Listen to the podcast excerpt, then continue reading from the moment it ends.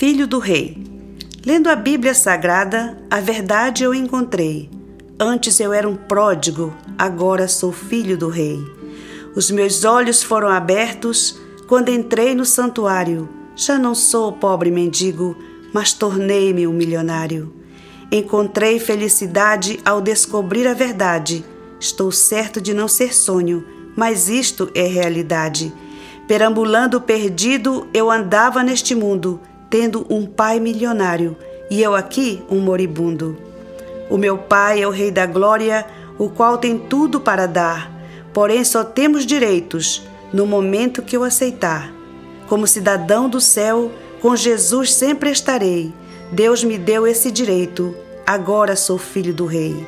E como filho do Rei, eu tenho a convicção que fui reconciliado com Deus, tenho paz no coração não sou mais um solitário, pertenço à família real.